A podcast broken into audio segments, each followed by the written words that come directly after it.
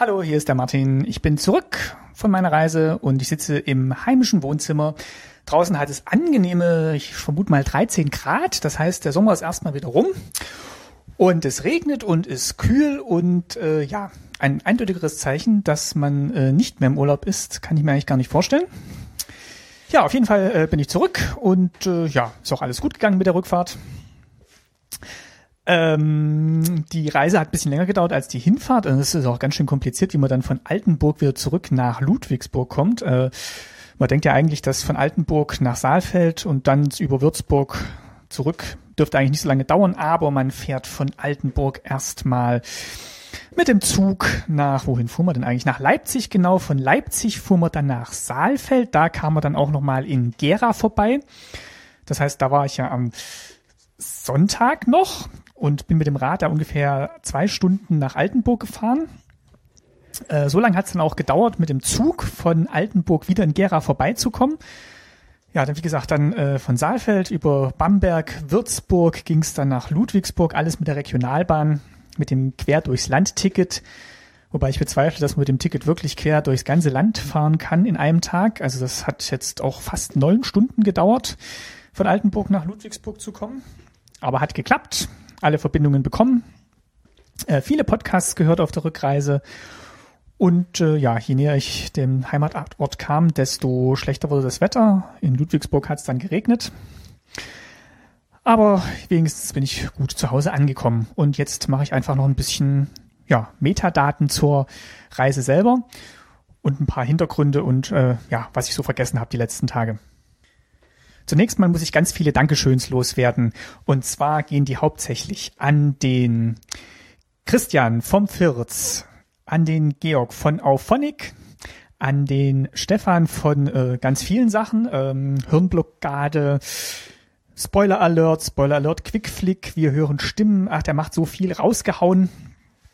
Äh, die haben mir alle hauptsächlich dabei geholfen, den Firz ans Laufen zu kriegen, das, oder beziehungsweise die Wandzeitung an, ans Laufen zu kriegen mit allem, was dahinter steckt, also das ganze Repository mal auf dem Rechner installieren, dann die äh, Automation mit Auphonic einzurichten, das Ganze zu stylen und äh, auf den Server zu bekommen.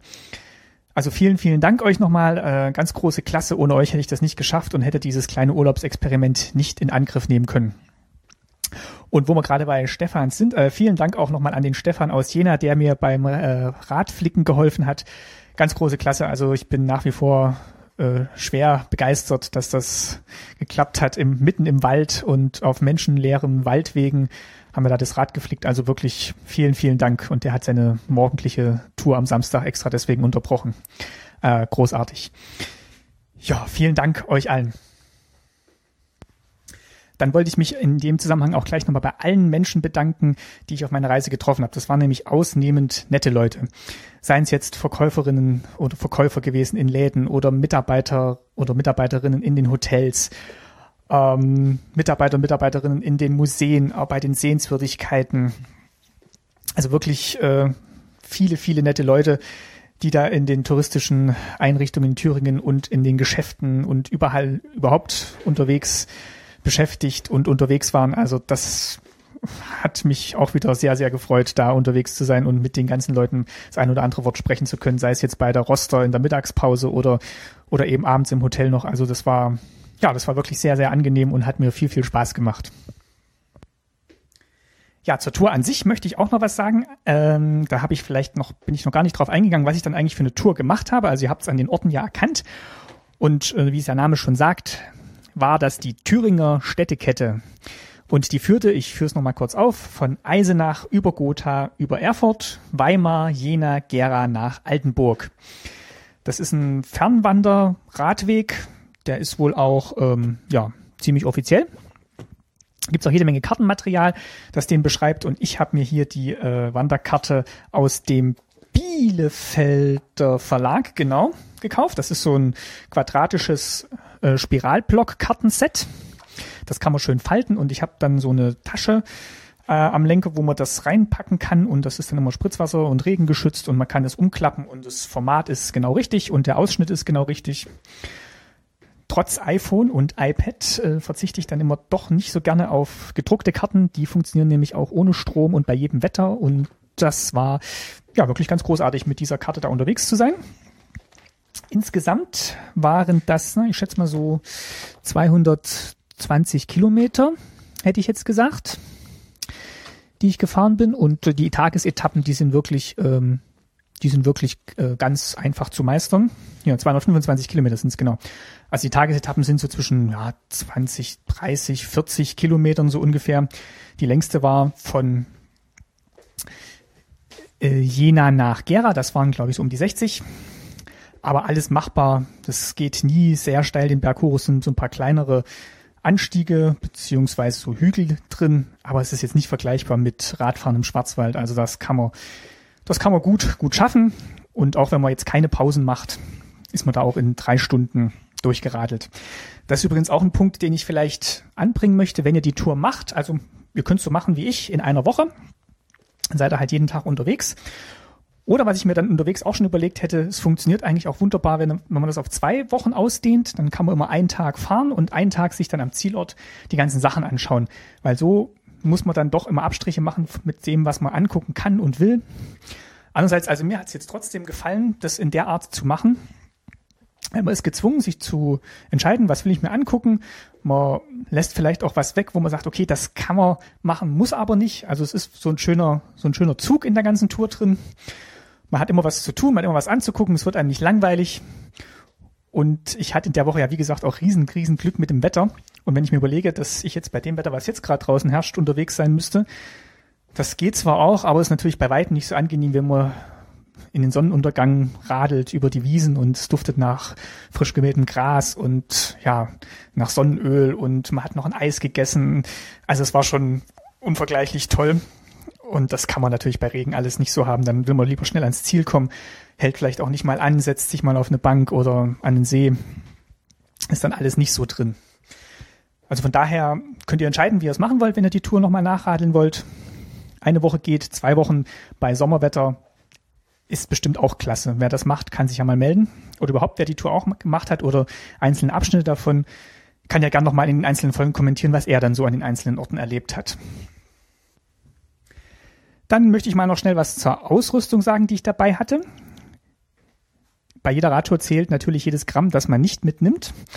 Ich hatte, um das Gepäck zu verstauen, zwei Satteltaschen dabei. Die gibt's ja von verschiedenen Marken. Also ich hatte jetzt hier äh, VD oder VOD oder keine Ahnung, wie man das ausspricht, V-A-U-D-E. Die gibt's natürlich auch von Ortlieb vergleichbar. Und die hatte ich dann rechts und links hinten am Gepäckträger dran. Und ich hatte wirklich sehr, sehr sparsam eingepackt. Also äh, T-Shirt für jeden Tag und ähm, zwei, zwei ja, längere Hosen für abends und äh, so ein paar längere Sachen, die ich aber zum Glück nicht gebraucht habe. Also hauptsächlich waren halt T-Shirts da drin und äh, ja, was man halt sonst noch so an täglichen Kleidungsstücken braucht. Kosmetika ein bisschen, ähm, ein paar Turnschuhe und dann hatte ich ja noch Sandalen fürs Radfahren. Ich hatte keine äh, Radhose dabei, das finde ich nämlich albern. Ich hatte tatsächlich nur eine kurze Hose dabei, das war auch angenehm zu fahren, also geht auch. Man muss jetzt nicht immer in den ähm, total atmungsaktiven Chemiefasern äh, unterwegs sein und mit Werbung bepflastert hier das Tour de France Trikot tragen. Ich finde Radfahren ist jetzt nicht so der Hochleistungssport, wenn man es so betreibt, wie es wahrscheinlich viele, viele Hobbyradler betreiben. Also da kommt man auch mit ganz normaler Sommerkleidung oder Freizeitkleidung aus. Und von daher, ja, war ich eigentlich mit meiner Wahl ganz zufrieden. Man sieht dann eben auch äh, nicht gleich immer so albern aus, finde ich. Ja, was hatte ich sonst noch dabei? Äh, ich hatte noch eine Lenkertasche dabei, da waren dann so die ganzen wichtigen Dokumente, Unterlagen, Portemonnaie und so weiter drin. Und die kann man auch dann gut abmachen und mal irgendwo mit reinnehmen. Die Satteltaschen kann man dann mal noch am Gepäckträger lassen, wenn es nur kurz ist. Aber so das Wichtigste hat man dann eigentlich so immer dabei. Was natürlich äh, in meinem Fall jetzt wirklich Gold wert war, war das Flickzeug, das ich dabei hatte und so ein bisschen Werkzeug. Da gibt's so kleine Sets. Einmal für das Flickzeug, einmal für das Werkzeug. Das schiebt man so ineinander, dann nimmt es auch nicht so viel Platz weg und ist auch nicht so schwer. Luftpumpe hatte ich auf jeden Fall noch dabei. Und ich habe mir noch ein ähm, ja, Kettenschmiermittel hier gekauft oder Öl. Dann kann man die Kette auch noch ein bisschen nachschmieren, wenn sie jetzt durch die staubigen Straßen ja, so ein bisschen trocken geworden ist. Also das auf jeden Fall mitnehmen, auch wenn man denkt, ja, man findet ja immer überall Hilfe und Tankstellen und Reparaturshops. Wenn man dann eben im Wald liegen bleibt, dann ist es trotzdem blöd und man ist froh, wenn man was dabei hat.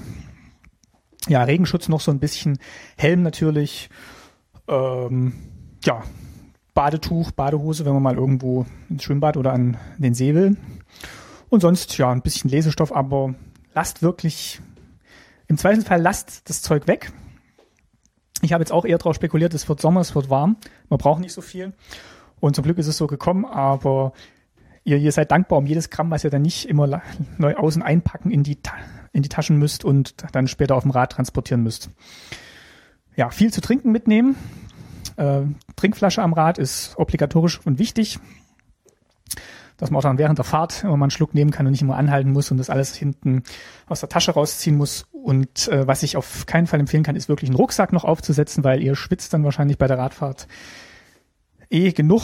Dann ist es gut, wenn so wenig wie möglich noch am Körper hängt an Gepäck, was ihr auch noch transportieren müsst. Also Satteltasche, Rad, äh, Lenkertasche, fertig. Ja, das wäre eigentlich so mal die Gepäcktipps, die ich so hatte.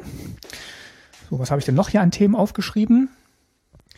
Ja, genau, ein wichtiger Punkt ist vielleicht noch Hotels und Internet. Ich hatte mir ja vorgenommen, eben diese Wandzeitungsreportage hier zu machen, mit jedem Tag ein Update. Das bedeutet natürlich, ich muss das aufnehmen und dann irgendwie übers Netz hochladen. Und da ich jetzt mein ganz gesamtes Kontingent an äh, Freivolumen nicht verballern wollte, war ich natürlich darauf angewiesen, dass es in Hotels WLAN gab. Das gab es natürlich auch, aber in unterschiedlicher Qualität. Also man bekommt in den meisten Hotels wirklich äh, tatsächlich immer so einen Code, den man dann in den in sein Gerät eingeben kann. Ich brauche dann immer zwei, einen fürs iPhone, einen fürs iPad. Manchmal gab es auch nur einen pro Zimmer. Dann, das heißt, man muss dann, man konnte dann immer mit einem Gerät gleichzeitig ins Netz, was besonders lustig ist. Dann muss man nämlich das eine Gerät wieder abmelden, beziehungsweise das andere meldet dann das zweite Gerät ab, wenn es selber online geht. Das ist ein lustiges Hin und Her, bis man dann mal sowohl das File hochgeladen hat, dann will man ja noch vielleicht ein bisschen längeren Text schreiben dazu und die Bilder hochladen. Das habe ich dann vom iPad gemacht, da musste dann aber das wieder ins Internet, dann konnte gleichzeitig nicht das iPhone im Netz sein, also es ist alles hochkompliziert. Dann sind das natürlich immer lustige Kombinationen aus Username, Passwort, die man da eingeben muss. Also ein Riesenspaß. Hotels und WLAN, da ist wirklich noch viel, viel Verbesserungsbedarf. Ich möchte einen Gewinner aus diesen sieben Hotels nennen, die ich besucht habe. Und das ist das Hotel Bogenblick in Mohlsdorf. Das ist wirklich großartig. Da hängt dann direkt schon an der Rezeption der Name so hier, das ist der Name von unserem WLAN. Keine Zugangsdaten erforderlich. Have fun. Großartig. So hätte das eigentlich überall sein müssen. Hätte mir viel, viel Geklicke und äh, Passwort fast auswendig Lernerei ersparen können. Es hat dann immer irgendwie geklappt.